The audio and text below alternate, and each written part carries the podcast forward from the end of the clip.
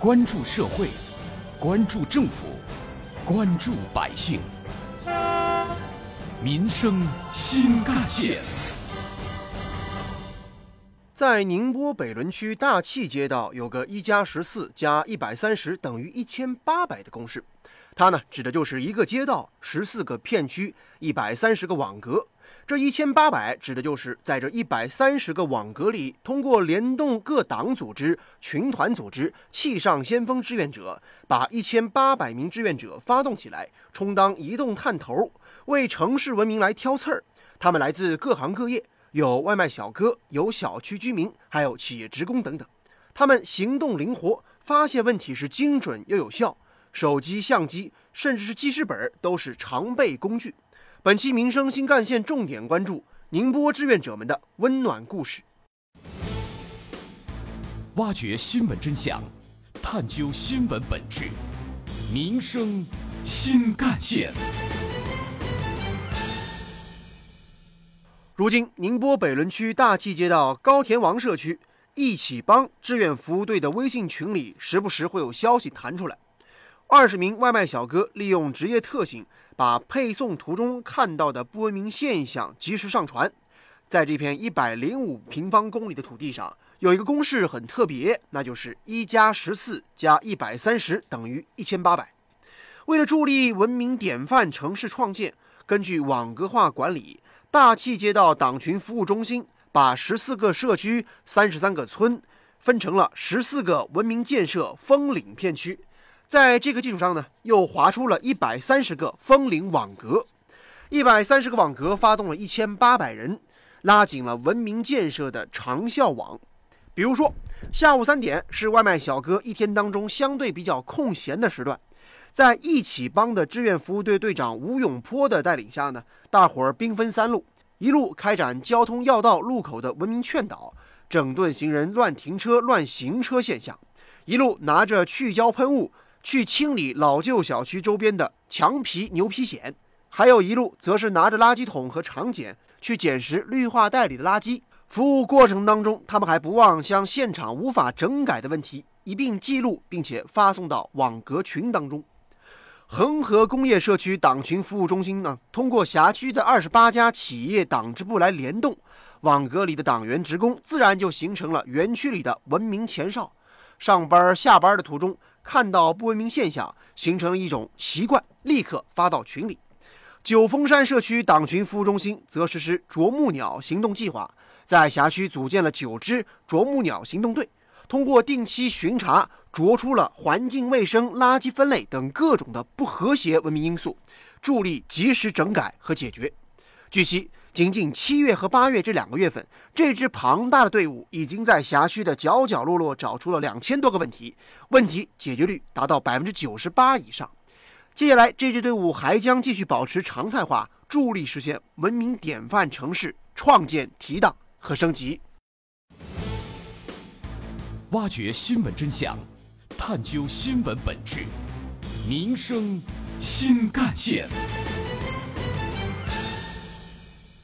在宁波啊，有亮点的志愿活动不仅仅局限于北仑区，镇海区也有很多。当地的九龙湖背包志愿者协会就是一支以“律动青春，拥抱自然”为主题。保护山林生态、自然环境为宗旨，以奉献友爱、互助创新为精神，以“您保护九龙湖的美丽，九龙湖欣赏您的文明”为口号的志愿者服务队伍。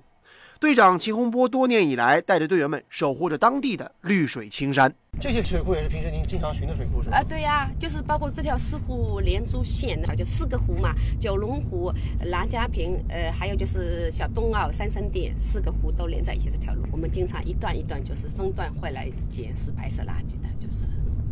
今年的中秋假期就要来了，黄背包志愿者协会又在组织策划护水治水行动，在镇海区九龙湖镇。汶西山晴山村附近有一个设施齐全、风景秀丽的晴山灵湖书吧。记者采访到了店长张敦杰，他也是这支志愿服务队的成员之一。最深刻的其实就是我们当时，呃，响应垃圾分类嘛，在做那个桶边督导。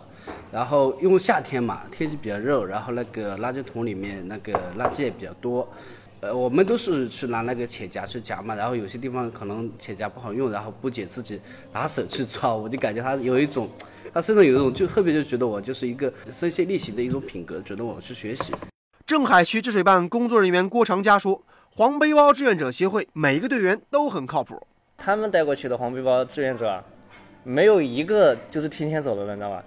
对，他们是抢着，都是抢着干的，就是就是就是生怕干别人干去了，生怕干不完的那种那种态度呢。七年多来，九龙湖黄背包志愿者协会在镇海区委宣传部、团区委的共同指导下，始终秉承着环保宗旨，逐渐成长成为了一支长期活跃在镇海当地的公益环保组织。宁波镇海区治水办常务副主任陈国兴，从志愿者服务来讲呢，这一支队伍呢，对我们近几年的污水控制工作应该起了很大的作用。啊，无论是从宣传也好、监督也好、点上的这个服务也好，都做了很多的工作的一个我们推选出来的一个代表。如今，在镇海区乃至在宁波，甚至整个浙江省，各项政府工作的举措和推进，正是因为有了许许多多像黄背包这样的志愿队伍的加入和支持，才能更快见成效，同时更长久地维持治理之后的良好状态。挖掘新闻真相，探究新闻本质，民生新干线。有关于我们今天关注的内容，不少网友也热心留言。网友风风火火说呀：“热心市民其实就是啄木鸟，都是为了城市可以更好。”而网友无怨无悔则说：“外卖小哥平时工作已经很辛苦了，工作之余还能参与公益活动，真的要点赞。”而网友飞鸟机则说：“我家就在宁波镇海区，我们镇海这儿有很多志愿活动，我也是常常参与。”接下来您将听到的是本台特约评论员、资深记者叶峰老师的点评。网格化的管理现在已经是一个常用词了。早些年，它的初始状态是政府在辖区内设立无缝衔接的片区，由专人对某项或者多项工作进行包干负责。那时候的网格化管理缺的是公众的参与，更像是政府或及其部门在唱独角戏。而宁波北仑区网格化管理的最大亮点。就是发动群众参与到文明城市建设、社会综合治理等各项与百姓生活密切相关的工作中去。我们说，政府及其工作人员的数量终究是有限的，这些人即便马不停蹄的昼夜奔波，也不可能去发现所有存在的问题。只有群众被发动起来，才会形成巨大的动能，才能清除盲点和盲区。更重要的是。以外卖小哥为代表的这些志愿者，在成为网格化管理的问题发现者、信息传送者、文明宣传员的同时，也形成了人民群众自我教育、自我约束、自我管理的社会氛围，进而有效地巩固了城市文明建设的成果。从中可以汲取的经验就是一句老话：只有把群众发动起来了，工作的推进才会事半功倍。在叶峰老师看来，宁波当地的志愿者们早早的就建立起了问题处理闭环的工作机制，也就是说，能当下解决的尽快解决，不能解决的上报网格，由相关职能部门认领解决，并且立查立改。大问题可以全网联动，短时间之内得不到解决的，可以以督办的形式督促部门进行跟进，并且解决到底。这样的工作效率和机制值得点赞。同时，叶峰老师认为。找出不文明现象只是一种手段，发现存在的问题之后呢，及时纠偏才能推进长效治理。宁波当地以党建引领、网格支撑、条块互动为主要工作思路，每一个风格党员其实都在发挥党组织作用，通过党支部认领发力、党建联盟凝心聚力、党群组织结合助力，推进问题流转，推进问题响应和解决，及时办很有效率。这样的好方法、好机制，不妨推广开来。同时，有关于我们今天关注的话题，人民网也曾发表评论文章指出：有时间做志愿者，有困难找志愿者。我为人人，人人为我。今年以来，志愿服务四个字儿是越来越深入人心了。耳熟能详之外，无论是脱贫攻坚，还是乡村振兴，又或是生态环保，还是邻里守望，志愿者们总是可以穿着红马甲，在群众心中留下良好的印象。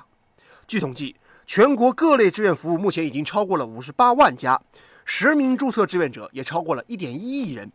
一支志愿队伍大军正活跃在祖国大江南北，活跃在祖国的城市和乡村。他们的微笑，他们的汗水，他们的努力和奉献，都让道德散发清香，都让城市更加文明，都让乡村更加美丽。好，感谢您收听今天的《民生新干线》，我是子文，下期节目我们再见。